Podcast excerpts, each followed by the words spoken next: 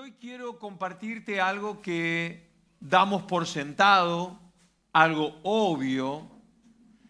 Algo de esto eh, compartimos ayer con los hombres que nos juntamos a tener nuestra eh, reunión de oración, lo hacemos cada tres sábados, así que a las siete estamos aquí, luego eh, hicimos un café y demás, nos quedamos un, tiempo más. pero hablábamos acerca de algo obvio. Y, ayer fue un poco así al pasar, pero hoy quiero desarrollarlo más porque justo es el tema que, que trata en esta cena en el aposento alto, la última cena. Y es tan obvio que dirás, tienes razón el pastor. Yo te voy a preguntar, ¿amas a Dios? ¿Qué me dice? ¿Cuántos aman a Dios? ¿De verdad? Hmm. Luego de la predicación no hablamos. Porque lo de, ¿no es obvio? Sí, hombre, ¿cómo no voy a amar a Dios? ¿Sí? Pero, ¿qué es lo que entra en amar a Dios? ¿No? Cuando somos pequeños es, es tan efímero, tan pasajero el amor, ¿no? Cuando uno a un niño no le da algo que, quiere, que está pidiendo, el niño dice, no te quiero más. ¿No? Esposos, esposas, no entraremos en ¿no? alguna vez, no te quiero más. No. Por eso digo que eh, a veces el amor es, bueno, en el peor de los casos efímero, voló. A veces es fluctuante, pero el amor hacia Dios perdura para siempre. Y yo te digo que Dios te ama, uy, qué novedad, no te digo nada nuevo. Y Dios no va a cambiar jamás su amor hacia ti y hacia mí. Es más, dice la palabra que aun cuando nosotros permanecemos infieles, Él sigue siendo fiel. Él no va a cambiar. Él no va a despreciarte, no va a humillarte. No, no, no, no, no. Él te ama. Entonces yo no te voy a hablar de, de, que Dios te ama esta mañana, ni tampoco te voy a hablar lo que hablamos hace unas predicaciones atrás acerca del amor al prójimo, cuando en la cena le dijo, un mandamiento nuevo os doy, ¿no? Que os améis los unos a los otros. Y yo sé que ahora esta iglesia que tenía amor, ahora derrocha amor. Uy, eh, o sea, el amor está por aquí, se ve, por allí. Derrocha de amor. Damos la bienvenida a tantos hermanos nuevos que se están acercando a la congregación. Y, es impresionante porque a veces algunos les preguntamos, ¿y qué, te, qué, te, qué es lo que te atrajo a la iglesia. Y una de las virtudes es el amor que tienen para dar. Wow. ¿iremos a la misma iglesia? No, no, es verdad. Y no debemos perderlo. Pero esta mañana quiero que enfoquemos el amor hacia Dios. Y vamos a leer el Evangelio de Juan, capítulo 14, versículo 15. Eh, y el Señor Jesús da directivas y nos va mostrando y enseñando que es parte de ese amor. Si me amáis, guardad mis mandamientos. 21.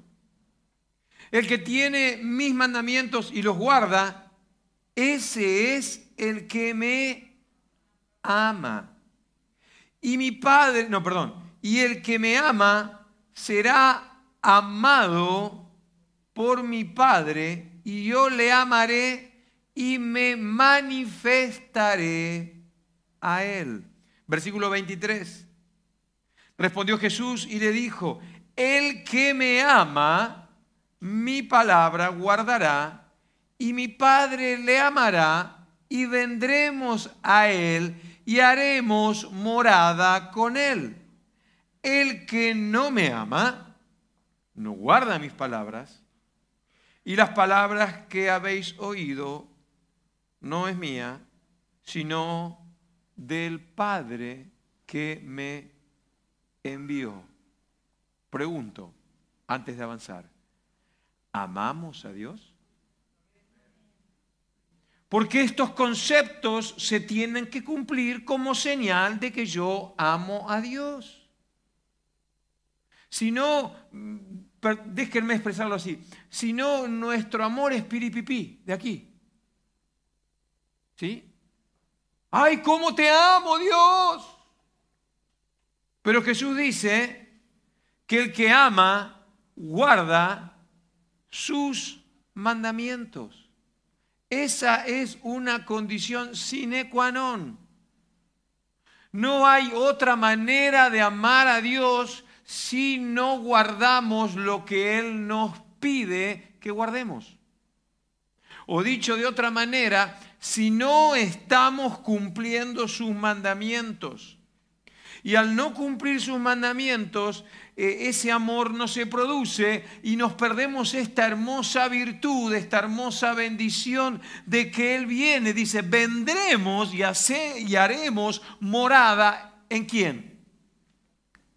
En nosotros. Dios está morando en ti. Pues nuestro amor tiene que tomar una condición acerca de esta situación. Amamos a Dios, amo a mi prójimo, el mandamiento nuevo, pero hay un mandamiento superior que yo debo amar a Dios sobre todas las cosas. Y hoy te voy a hablar de cuatro tipos de amor a Dios que van a dar la identidad de si amas realmente a Dios.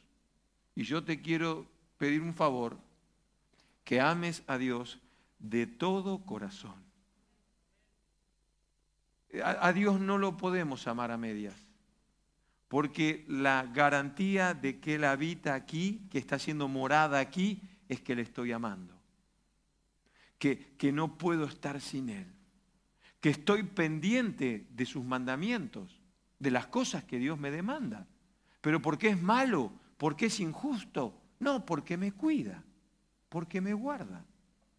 Y de en eso consiste. Y el primer amor a Dios que voy a hablar es el amor de todo corazón.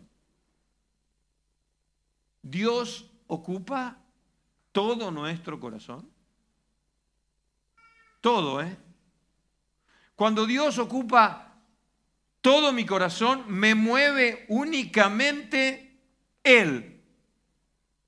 Es Él. ¿Te acuerdas cuando, cuando eh, los que se han enamorado alguna vez cuando empezó el, amor, ¿no? Ay, uno no, no, pensaba en otra cosa que en la amada. ¿Sí? Yo me acuerdo que con mi novia eh, yo iba a trabajar a, Buenos Aires, que teníamos una hora de bus, y, ella iba a estudiar a la universidad, y yo iba a trabajar y también iba a estudiar, y esa hora en el bus era, era esperada. ¿Sí? Yo tenía que entrar a las 7 de la mañana a trabajar y ella a las 8 a estudiar, ¿no? Y tomábamos el bus a las 6 con tal, ella luego se quedaba esperando una hora. Pero era eso, el amor. Porque, porque ocupa todo en el corazón, no hay otra cosa, ¿no? Claro, no había móviles, no había WhatsApp, yo soy del siglo pasado, ¿sí? Donde no, había otro medio y a veces a través de, un teléfono, les he contado el teléfono público con un, con un cospel, decíamos con una ficha poder hablar, nos encontramos a la salida para volver y a veces eh, yo tenía más tarea en el trabajo y no podía salir o me retrasaba en la universidad o ella también y nos quedamos ahí esperando los que saben, eh, los que conocen Buenos Aires, ahí en la zona de la Casa Rosada, esperando el bus para volver a Quilmes. Y esperábamos. Y claro, ¿cómo? No había móvil, no había WhatsApp. ¿Qué habrá pasado? ¿Qué tocaba hacer? Esperar. Pero había algo que ocupaba en nuestro corazón.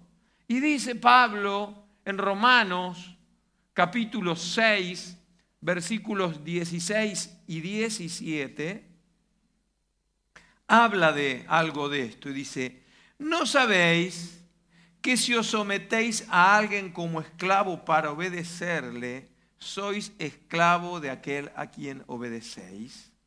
Sea del pecado para muerte o sea de la obediencia para justicia. Pero gracias a Dios que aunque erais esclavos del pecado, habéis obedecido de qué? De corazón aquella forma de doctrina a la cual, fuisteis entregados. Yo me entregué al Señor, ¿y tú? Literalmente, vivía eh, esclavizado, amando de corazón las cosas del mundo, ¿o no? Cuando estabas en el mundo, ¿qué hacías? Ay, voy a pecar, pero no me gusta, pero voy a pecar porque estoy en el mundo. No, voy a pecar porque me gusta. Ya está. Y estaba maquinando a ver si se acercaba el sábado a la noche y, a ver qué, cuál era el plan. ¿No? Pero ahora que salimos de la muerte y nuestro corazón ha aprendido a obedecer, porque de esto se trata. Cuando yo cumplo con los mandamientos, es que he aprendido a obedecer y obedezco de todo corazón hasta las últimas consecuencias. Jesús obedeció. Dice que aprendió la obediencia ¿dónde? ¿Caminando sobre las aguas? ¿En el monte de la transfiguración? No. Allí en el monte de los olivos cuando estaba orando y clamando al Padre y obedeció y obedeció hasta las últimas consecuencias, obedeció de corazón hasta la muerte y muerte de cruz. ¿Qué mueve nuestro corazón? Queridos, eh, eh, ahí es donde radican todos los pensamientos, todas las cosas surgen de ahí. Por eso decimos, es muy fácil, yo obedezco, yo, yo creo en los mandamientos, yo creo en los mandamientos, sí, está bien, pero para creer hay que cumplirlos. Y tenemos que cumplir los mandamientos. Yo a veces entro a la sala aquí, a la primera, eh, de, la escuela dominical, ¿no? Que es la de 5 y 6 años. ¿Alguien me ayuda? No, están todos del otro lado. La de, la de P5, ¿no? P5 la, de aquí, ¿no? Impresionante, tienen ahí, yo no sé si entienden ellos, tienen los diez mandamientos clavados ahí. Fuerte, ¿no? Y digo, ¿cómo, hace ¿no? un niño de cinco años? Porque yo con 53 casi a veces me cuesta. ¿No? Pero qué bueno que de pequeñitos podemos instruirlos. ¿Te das cuenta? Es buenísimo. Pero olvidémonos de los niños y hablemos de, aquí, de los que quedamos de este lado, los adultos. ¿Qué ha ganado tu corazón? Cuando tú te mueves, mueves por lo que dice tu corazón. ¿No? Dios ocupa ese lugar. ¿Te sucede lo que dice aquí Pablo? Dice, de gracia lo hemos recibido y obedeciendo de corazón aquellas formas de doctrina, a las cuales fuisteis entregados. Hermanos, cumplir con, sus mandamientos, cumplir con las cosas que el Señor nos, nos, habla, es tener claro la doctrina del Señor. A veces nuestro corazón, a veces escuchamos doctrinas raras, y, pero a nuestro corazón, ay, y vamos, corremos tras doctrinas de error. Y ni te cuento si todavía en nuestro corazón alberga, hospeda cosas del pasado que no puede ya suceder. Cuando yo amo a Dios de todo corazón, despojo todo lo que era antiguo y remodelo mi casa y la decoro y la lleno de la doctrina, de los mandamientos, de los principios que van a hacer que tenga un amor fluido con el Señor y el Señor, el Padre y el Hijo habitan en el Espíritu Santo en mi vida. Amén. Primera pregunta del primer punto. ¿Amas a Dios de todo corazón? Segundo, amar a Dios con toda el alma. Hablamos de todo, del corazón, todas mis emociones, todos mis sentimientos hacia Dios. Ahora con el alma. Y cuando digo con el alma es, ¿estás dispuesto a sufrir por Dios? A veces los padres cuando educamos a los hijos en circunstancias, los vemos sufrir. Pero sabemos que sufren porque nos están pidiendo algo que si lo damos le va a hacer daño. ¿No? Y le digo, bueno, no importa que se haga daño, yo contar que no sufra, toma. No, ¿no es cierto? Sabemos que hay algo que, le va a hacer daño y, bueno, no, le, no podemos impedir que sufra, pero sí estamos logrando que se den cuenta del peligro de la situación. Ahora, volviendo al Señor, ¿estás dispuesto a sufrir por Él en cualquier circunstancia? Porque la Biblia es claro. Dice Mateo 10, 38, el Señor Jesús le está hablando a los suyos y les dice esta dirección. Y el que no toma su cruz y sigue en pos de mí, no es digno de mí. El que haya su vida, la perderá. Y el que pierde su vida por causa de mí, la hallará. Cuando yo amo al Señor con toda mi alma, no me estoy dispuesto a todo. A todo, hermano. No importa si, si, si, esto a mi carne no le gusta, no me importa si me van a criticar, no me importa lo que va a suceder, porque he decidido tomar mi cruz y seguir en pos de Él. Esto a veces se aplica en el amor al prójimo o el amor a mi hermano. No, no lo tolero, no estoy dispuesto a amarlo, mira lo que me ha hecho, no puede ser. Bueno, te toca tomar tu cruz y amar a tu hermano. Y también preguntarle a tu hermano, tal vez tu hermano tiene un peor sentimiento hacia ti. Porque a veces da la sensación que la víctima soy yo.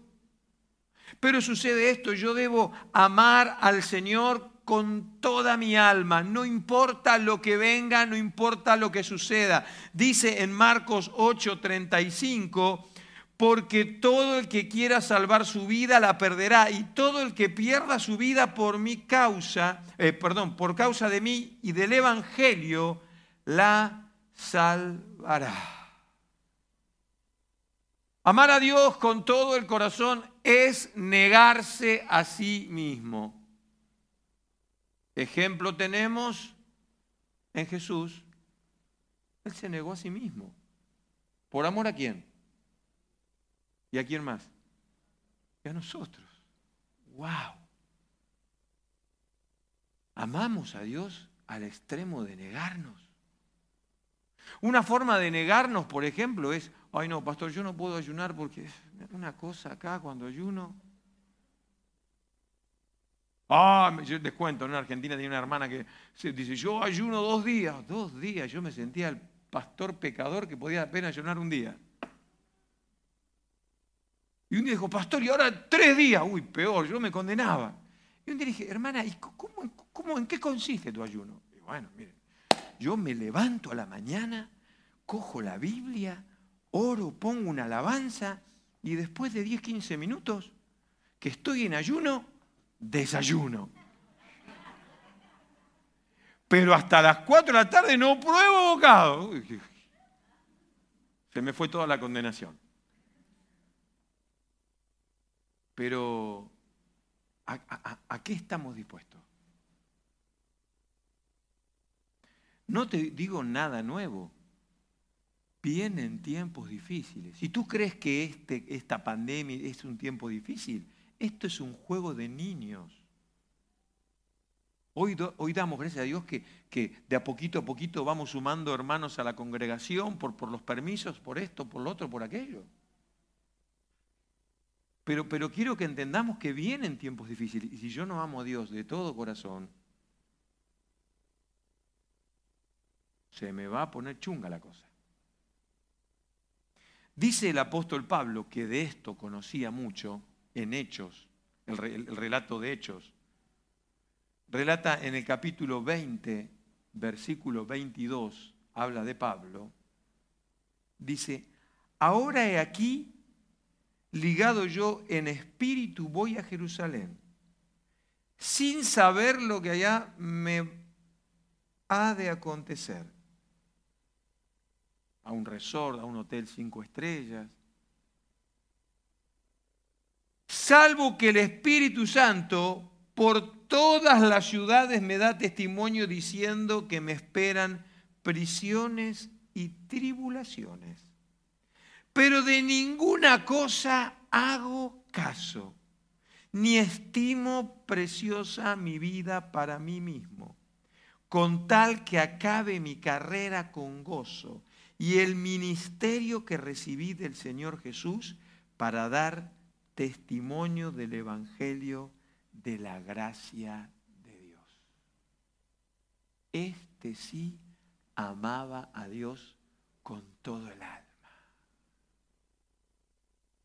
No, no, no, no vayas para allí que te están esperando. Ah, allí me están esperando. Vale. ¿No? ¿Por dónde voy? Me dicen que cuando vaya a Jerusalén me esperan prisiones y, y, pero yo voy allí porque yo tengo la meta. Cuando yo amo a Dios con toda mi alma, mi única meta, R que R, es Él. Aunque vengan degollando. ¿Te das cuenta? Digo, en nuestro amor hacia Dios llega a ese, iba a decir ese extremo, y eso no es un extremo. Nuestro amor a Dios llega a esa situación. Primero te dije de corazón, ahora de alma. ¿Amas a Dios en, hasta ese extremo? Una vez estaba en un viaje misionero y estaba en Cuba. Y algunos ya conocen esta historia, la gran mayoría creo que no. Era allí el año 2007 y para ir a Cuba y, uno poder predicar, o en aquel entonces, hacía falta un permiso especial. Así que llegamos a la isla de Cuba, llegamos al aeropuerto, ya cuando vieron que éramos ministros religiosos, yo estaba con otro pastor, el pastor Juan Carlos Carachi, eh, ya nos pusieron la situación difícil. El permiso que está, que no está, que pueden entrar, que no pueden entrar. Nosotros llegábamos con un, llevábamos un, un cinte, un teclado para dejar de regalo en la iglesia en Cuba, muchísima literatura, pero veníamos tranquilos eh, porque teníamos nuestro permiso supuestamente. Y cuando llegamos a aduana, luego de pasar migraciones, dijeron, bueno, ahora deben esperar allí. Y esperamos dos horas. ¿Qué estábamos esperando? Miren, pasaron 13 años, todavía no sé qué estábamos esperando, pero hicieron esperar dos horas. Cuando el, oficial, el de rango, y me dijo, bueno, ahora pueden, pueden, pueden entrar a Cuba. Y entramos felices, contentos. Era un día jueves, tuvimos culto el jueves a la noche, el viernes, todo el sábado, todo el domingo. Fue una maravilla ese fin de semana en la iglesia, nos gozamos con los hermanos, tenemos culto a la mañana, a la media mañana, a después de comer, antes de merendar, a la cena. había culto todo el tiempo. Un gozo, una alegría. Y el lunes nos fuimos a comer a la casa de un hermano y, viene un hermano con mucha prisa corriendo y nos dice, eh, los vinieron a buscar los soldados. Eh, bueno, eh, los esperan en la oficina, tienen que ir donde está allí migraciones en la ciudad, la ciudad de Matanzas. Digo, espero que no hagamos honor al nombre de la ciudad, Matanzas, que nos maten. Y, bueno, se nos, terminó el hambre. No teníamos más hambre. Fuimos a la casa del pastor, cogimos los pasaportes y nos presentamos. ¿Vieron las cómo son las películas, no? Todo así desordenado, ¿no? El militar que nos atendía con cara de malo. Bigotes así anchos. Y dice, vosotros estáis aquí en forma ilegal. Lo que habéis hecho este fin de semana está prohibido. Oh, yo ya me imaginaba escribiendo cartas desde la celda, querida Karina. Pasaportes. Vale. Bueno, la historia se la imaginan porque o bien porque estoy aquí, ¿no? Pero, pero claro. Y de aquí os vais ahora a, a Panamá y luego a Houston. Sí, sabían todo. Pues estáis predicando en Matanza y el permiso fue gestionado para, para que prediquéis en La Habana, a 120 kilómetros. Esto es ilegal. Bueno, nos devuelven los pasaportes y uno cuando te dan el pasaporte, sí, sí, dice, pero esta noche decidiremos qué vamos a hacer con vosotros. Bueno, llamamos, conseguimos un teléfono, llamamos a Argentina. ¿Cómo están? Bien, estamos felices. No podíamos decir nada porque todos los teléfonos intervenidos que vamos a contar. Bueno, ahí estuvimos. A la mañana siguiente, a las 10 de la mañana, salíamos para el aeropuerto. Así que a las 7 de la mañana suena el ring. Oh. Fuimos a la puerta, un hermanito, ay, qué alegría. Bueno, así fueron seis o siete hasta las 10 de la mañana que nos fuimos al aeropuerto. Íbamos al aeropuerto, nos miramos con el pastor Juan Carlos Carachi y decíamos, qué alegría. Bueno, ¿no? Qué paz. Porque ya uno se imaginaba en la cena, en la prisión, cuánto, tiempo íbamos a estar en Cuba, nos iban a deportar, tareas forzosas, no sé, fabricando habanos, no sé qué, picando piedras. Pero nosotros nos acordamos de Pablo y nos reíamos y decíamos, esto no es nada al lado de Pablo. Y no saben, en el momento pasamos migraciones, nos sellaron el pasaporte, y veíamos, nos sentamos en el avión y cerraron la puerta. Y dijimos, al fin. Pero el avión no salía. Y a los 15 minutos abren la puerta del avión. Entran tres soldados y empiezan. Estamos en la fila 20. Creo que debe ser el, avión más largo que volé en mi vida. Era corto, pero era largo. Miraron todo. Se bajaron del avión, cerraron la puerta otra vez y hasta que no aterrizamos Panamá no, no, no lo creíamos. Pero el Señor nos pone en situaciones extremas. ¿Te ha puesto a ti en alguna situación extrema? ¿Has demostrado que le amas? De esto se trata. Esto es lo que dice el apóstol Pablo. No es que Pablo no valoraba su vida, que se quería suicidar. No, no está hablando de eso. No, no. Está diciendo que su vida no tiene precio cuando la pongo al servicio del Señor. con toda el alma. Si tú quieres testear hasta dónde amas a Dios, te voy a decir algo muy fuerte. Ve a puertas abiertas, busca un vídeo y mira las cosas que pasan nuestros hermanos por amar a Dios. Coge cualquier libro de historia de la iglesia, hay muchos, y verás el sufrimiento que pasaron hermanos nuestros eh, despedazados con, con tenazas al rojo vivo, quemados, cortándole la lengua. ¿Amas a Dios con toda tu alma? Fuerte, ¿no?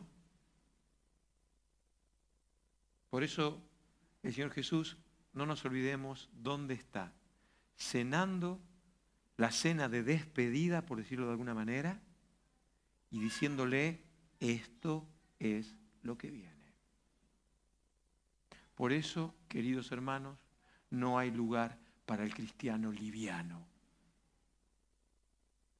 Porque el cristiano liviano, el, aire que había ayer lo pilla y... No.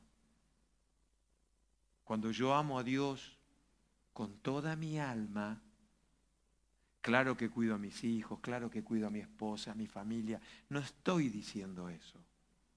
No me malinterpretes, no me malinterpretes sino que estoy diciendo qué estás dispuesto a hacer por amor a Dios, por amarlo con toda tu alma. Si hasta nos da vergüenza de dar testimonio. Cuando tú tienes tu novio o tu novia y estás enamorada, mi novia. ¿Sí o no? El, no, el Señor no, no lo conozco. Lo amamos de toda el alma con toda el alma. Porque Él quiere que lo amemos con todo nuestro ser, cuerpo, alma y espíritu. Hay otra forma más, la tercera. Amar a Dios con toda tu mente. ¿Esos pensamientos demuestran que amas a Dios? Pastor, no siga más. Eso no es amar a Dios. Pastor, cambie de tema. Eso no es amar a Dios. Amar a Dios con toda nuestra mente. Dice el proverbio en el capítulo 3, versículo 1, Hijo mío, no te olvides de mi ley y tu corazón guarde mis mandamientos. Si yo tengo un problema aquí en la terraza, no va a llegar bien la información al corazón. ¿Me entiendes? Si tengo filtraciones en la azotea, no va a llegar bien la información al corazón. Fíjate, te lo repito, hijo mío, no te olvides, no te olvides de mi ley. No te olvides de mis mandamientos tu corazón guarde mis mandamientos. No podemos olvidarnos ni siquiera ¿No te ha pasado alguna vez que has pecado en la otra vida? Ahora no porque somos todos santos, ¿no? Pero eh, que dijiste, ¿cómo no lo pensé mejor? A veces miramos al costado, ¿no? ¿Cómo no lo pensé mejor? No, eso no, mentira. Pero ¿cuántas veces, no? ¿Cómo no lo pensé mejor? Pues cuando amas a Dios con toda tu mente, meditas siempre en su palabra. No estás entretenido aquí, no estás en otra sintonía y ni en otro canal. Medito en la palabra de Dios. Yo no sé si, te digo, te lo digo así porque te congregas en esta iglesia, pero yo no sé si con toda la tecnología que estamos usando en la congregación, si tú esta predicación o la que sea de los que predicamos aquí, cada vez si te tomas la tarea, no el trabajo, la tarea de volver a escuchar la predicación para que el contenido entre aquí y haga una obra. ¿Te das cuenta? Eso es pensar con la mente. Dice el Salmo 119, 97, dice así, oh cuánto amo yo tu ley, todo el día es ella mi meditación. A ver cuándo sale la quinta temporada, ahora tengo que suscribirme a Netflix o no, o el HBO. ¿Cuántas cosas ocupan?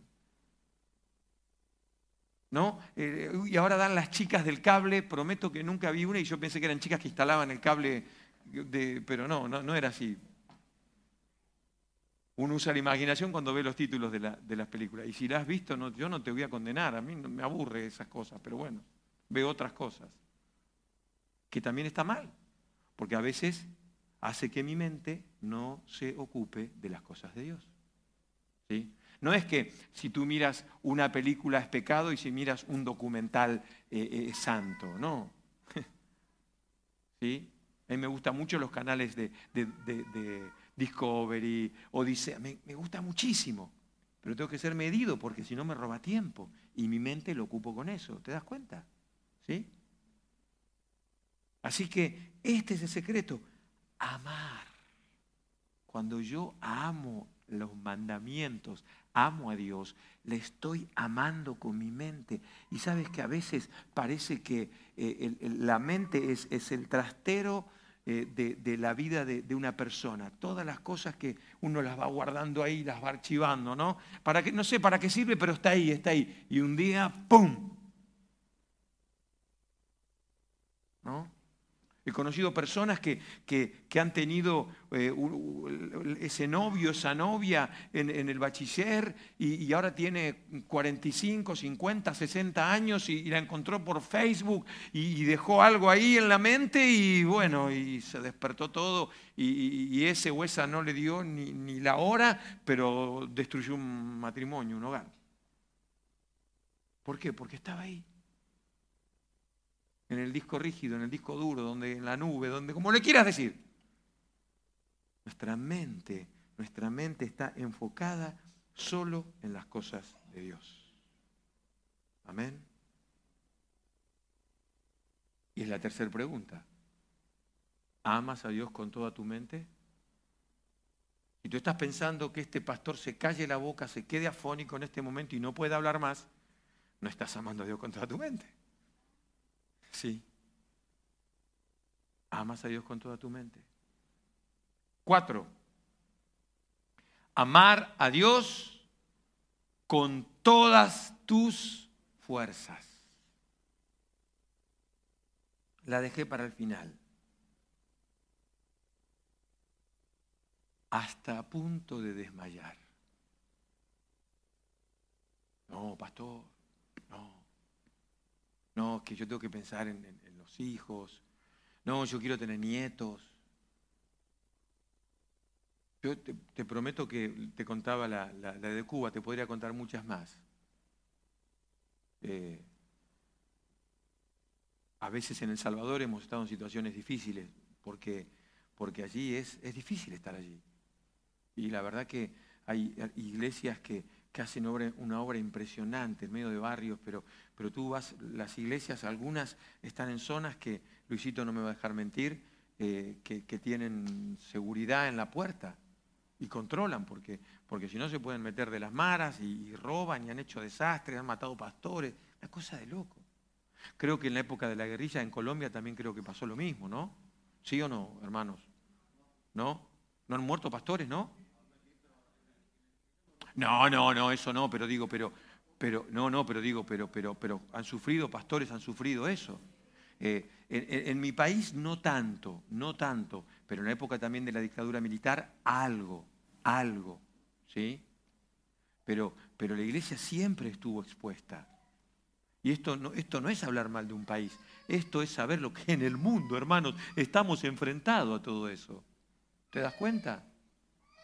Ni, ni les digo en China, o en Rusia. Hay hermanos en Rusia que se entregaban al Señor y ¿saben dónde se bautizaban? Un hueco en el hielo en Siberia y se bautizaban. ¡Wow! ¿Estás dispuesto? ¿Estás dispuesto a con todas tus fuerzas? Porque no quiero ser catastrófico, pero vendrán tiempos donde tendremos que sacar fuerza de donde no tenemos. Y esas fuerzas que no tenemos, ¿sabes de dónde vienen? De Dios. De Dios. Pablo da un detalle en 1 Corintios capítulo 4, versículo 11. Si por favor pueden pasar los músicos. Dice, hasta esta hora padecemos hambre, tenemos sed, estamos desnudos, somos abofeteados y no tenemos morada fija. Nos fatigamos trabajando con nuestras propias manos, nos maldicen y bendecimos. Padecemos persecución y lo soportamos.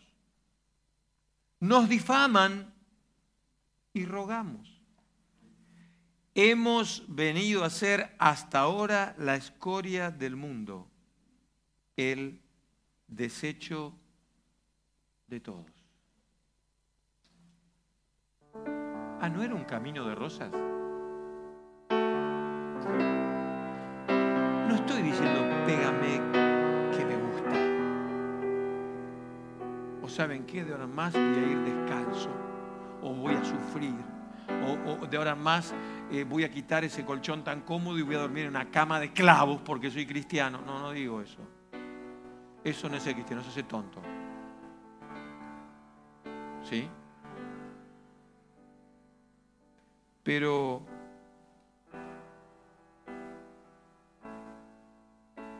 en Cuba nos tocó padecer hambre, porque no tienen para comer. ¿Y saben qué hacían los hermanos? Nos invitaban a comer a su casa y nos preparaban un manjar impresionante que era todo el recurso de 10 días de comida de ellos. Y con el pastor que estábamos ahí de visita decíamos, gracias. Y esperaron que nos fuéramos y trac, trac, trac. Pobres.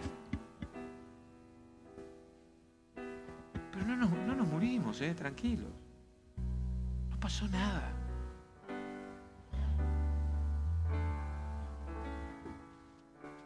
Sed desnudos, abofeteados.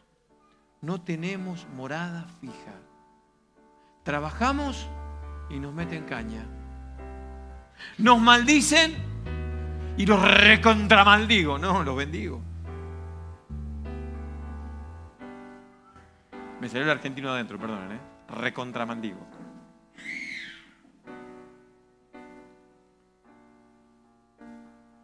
Es muy fuerte. Hemos ido a ser hasta ahora como la escoria del mundo. Son textos bíblicos que se leen poco, ¿no? En la iglesia. ¿A quién le gusta que, sí, hermano, somos escoria? ¿Sí? A nadie le gusta eso. Pero eso es servir al Señor con todas tus fuerzas. Y viene el tiempo, queridos hermanos, que vamos a tener que servirle con todas nuestras fuerzas. Dice Romanos 8:35, ¿Quién nos separará del amor de Cristo? ¿Tribulación o angustia? ¿O, persecución o hambre o desnudez? ¿O peligro o espada? Como está escrito, por causa de ti somos muertos todo el tiempo. Somos contados como ovejas de matadero. Antes, en todas estas cosas somos más que vencedores por medio de, por medio de aquel que nos ayúdame, que nos amó. Por lo cual estoy seguro de que ni la muerte, ni la vida, ni ángeles, ni principados, ni potestades, ni lo presente, ni lo porvenir, ni lo alto, ni lo profundo, ni ninguna otra cosa creada podrá separarnos del amor de Dios que es en Cristo Jesús, Señor nuestro. Amén. Aleluya. Aleluya, aleluya.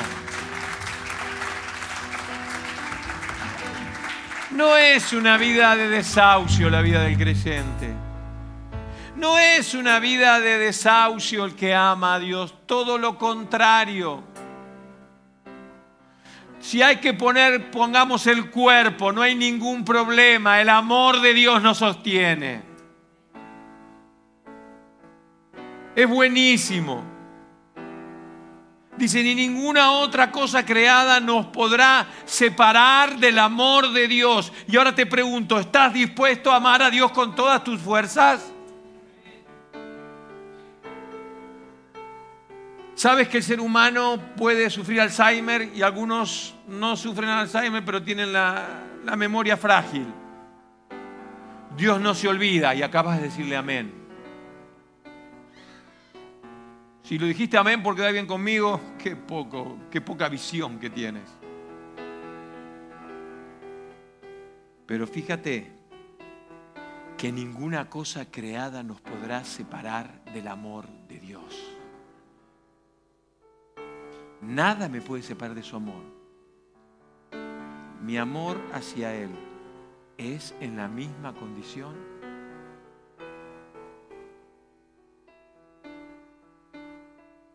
Anoche, ayer a la mañana tuvimos un bonito encuentro con los hombres y hablamos del amor de Dios. No tan explícito, no tan extenso. Pero hermanos, estamos en la última cena, Jesús se marcha. Hay conceptos que tienen que ser claros y este es uno. Y hoy tengo que decirte, ¿en qué condición amas a Dios? ¿Lo amas con todo el corazón, con toda el alma, con toda la mente, con todas las fuerzas? Tal vez tengas que ajustar algo esta mañana. Y es un buen momento. Te voy a pedir que puedas inclinar tu rostro y puedas hablar con Él. Puedas hablar con el Señor. Dirígete en su presencia. Dirígete delante de Él. Tal vez tengas que decir, ayuda con mi mente, Señor, mi corazón.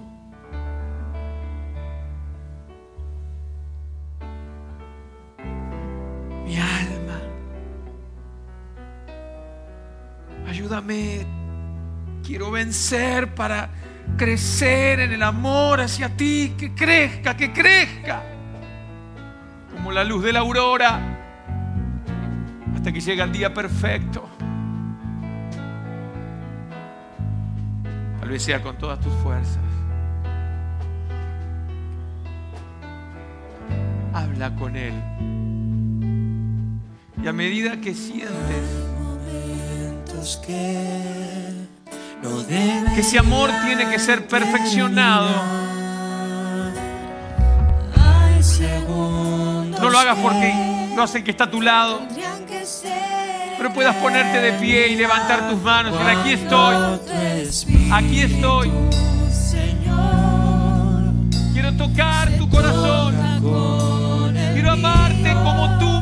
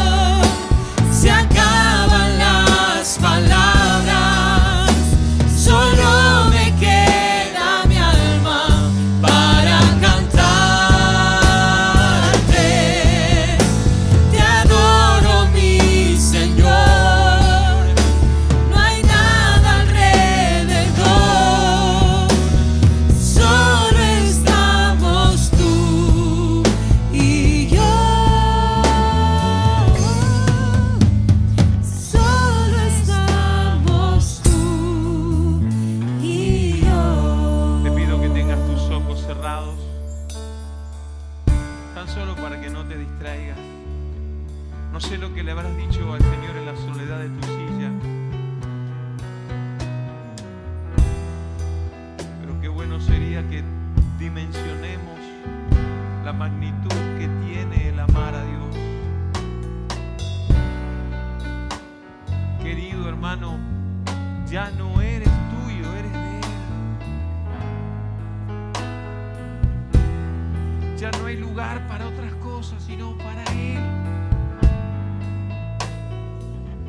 te pido esta mañana.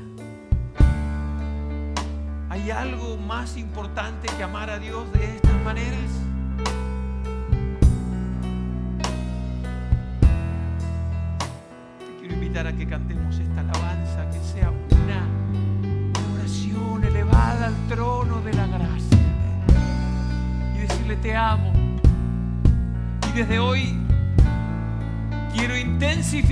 Cambiar mi relación de amor contigo. Quiero amarte al respirar. Quiero amarte al dormir. Quiero amarte cuando trabajo, cuando estudio. Con todo mi ser, con toda mi espíritu, alma, cuerpo, con todas mis fuerzas. Te amo, Señor. Te amo, Señor. Te amo, te amo, te amo.